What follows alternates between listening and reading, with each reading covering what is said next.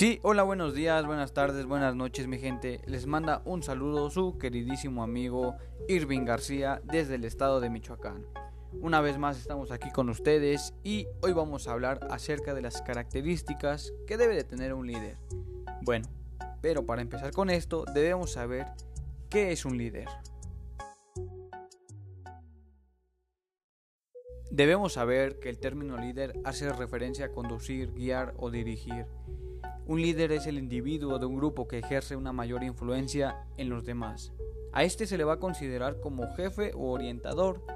Este presenta la habilidad de convencer a otros de que trabajen con un entusiasmo para lograr los objetivos definidos. Es muy importante que en una organización siempre exista un líder. ¿Por qué? Porque, como lo hemos mencionado, pues este debe de motivar hacia los objetivos, siempre hacia adelante, siempre mirar a lo innovador, a que siempre esté ganando. Vaya, no se va a considerar como el jefe, pero pues sí debe de contar con ciertas habilidades para poder lograr esto. Este término se va a ver reflejado en la vida real, ya sea en la mayor parte de grupos como partido político, religioso, sociedad o algún club deportivo. Siempre va a existir un líder.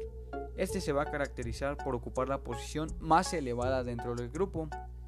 También este debe de ocupar, introducir nuevas ideas en el grupo con el fin de mantenerlo vivo, que busque nuevas perspectivas y es quien va a elaborar los balances y síntesis del grupo. Eh, también existe el liderazgo personal, que este es considerado como uno de los hábitos de excelencia para el ser humano. Este le da un sentido de orientación a la vida. Decide primero cuáles son las cosas que se deben hacer y así proporcionalmente le da un sentido a la vida de cada quien al entender que este tiene mayor necesidad de una visión, de un destino, de un mapa. Es guiar, no dejar la vida como un barco que vaya navegando por donde el mar lo va llevando. Estos líderes deben de tener siempre una visión de vida y no una carrera. En pocas palabras. Ahora vamos a hablar sobre las características del liderazgo más comunes en los que tienen éxito. La primera sería que son visionarios. ¿A qué se referencia esto? Significa que son buenos guías. Estos crean una imagen del futuro y definen dónde quieren llevar a su organización. La siguiente sería que son inspiradores. Estos son excelentes dirigiendo, son buenos oradores públicos y además son carismáticos. Ellos en cada palabra y acción demuestran su pasión por lo que hacen y por lo que se trata de una habilidad de liderazgo clave. Hay que mostrarnos seguros. También la siguiente, que sería, son estratégicos.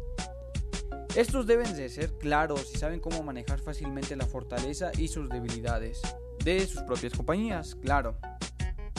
El siguiente sería que son tácticos. Aquí vamos a hablar que como empresarios, pues estos establecen ciertos objetivos de sus negocios, se comprometen y orientan todas sus acciones para el cumplimiento efectivo de lo que quieren. ¿Con qué? ¿Con qué fin? Pues con el fin de obtener resultados de alta calidad. Lo siguiente sería que son centrados. Estos saben establecer cuáles son sus prioridades y cómo deben ser llevados a cabo.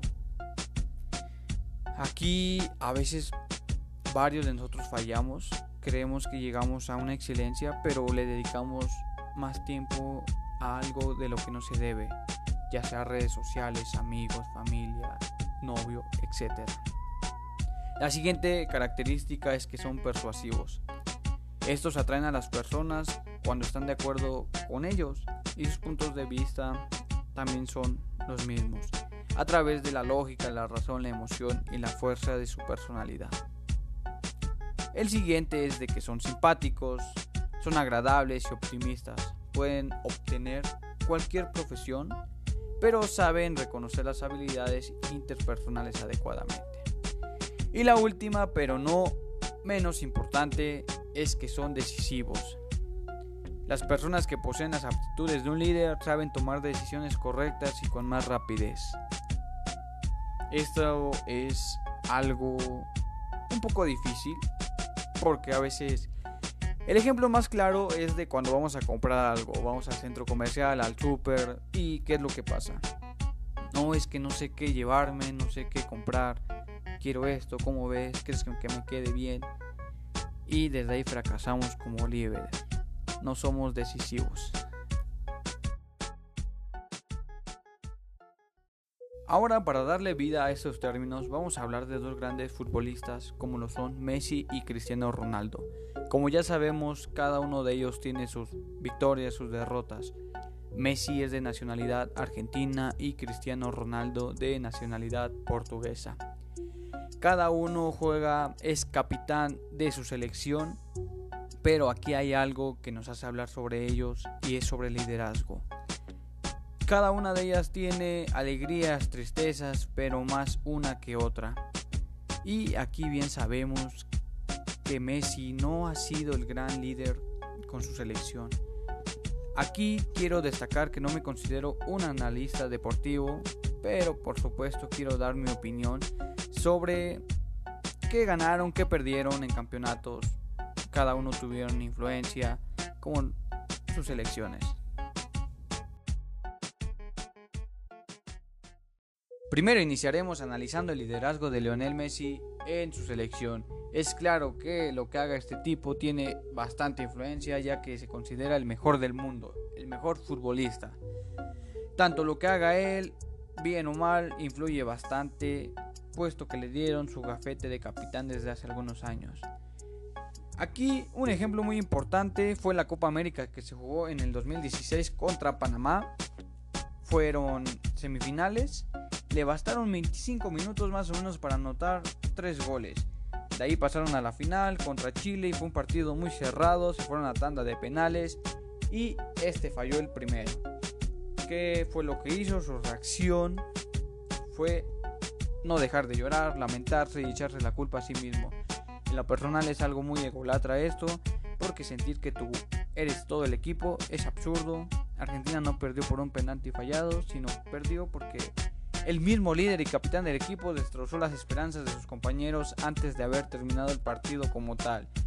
Antes de que terminara, él ya se había ido, los dejó. Su compañero Mascherano, que se puede tomar como un líder moral, él apoyó y levantó al equipo. Aquí al ser entrevistado Messi por un reportero dijo que iba a ser todo para él, se terminó la selección, no era para él. Ya lo intentó bastante. Esto significa que, pues, para inventar algo no lo haces la primera, para conseguir algo no se puede, no eres perseverante, no tienes esa característica de líder. Me atrevo a decir que su mayor debilidad de Messi es su carencia de liderazgo en momentos importantes. Ahora vamos con Ronaldo, que es nombrado como el segundo mejor futbolista del mundo por la mayoría. Otros piensan que es el mejor actualmente. Y seguimos con este gran debate analizando el liderazgo.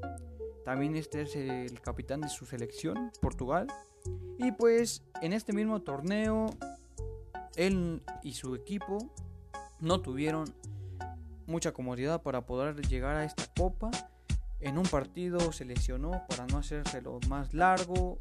Él lloró, claro, todos lloramos en momentos oscuros porque somos humanos, pero él entendió que él no es todo el equipo.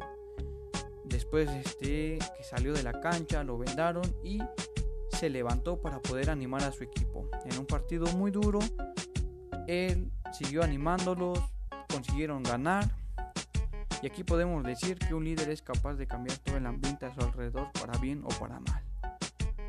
No, no debemos dejar caer al equipo y eso lo entendió bastante, porque aquí los grandes líderes se forjan en los momentos más duros. Y los campeonatos los ganan los equipos, pero los equipos son motivados por un líder. Siempre debe ser así. El talento gana partidos, pero el trabajo en equipo y la inteligencia gana campeonatos. Y esa es la diferencia entre uno y otro, un líder y uno que no es. Y lamentablemente hemos llegado al final de este podcast. Espero que haya sido de su agrado.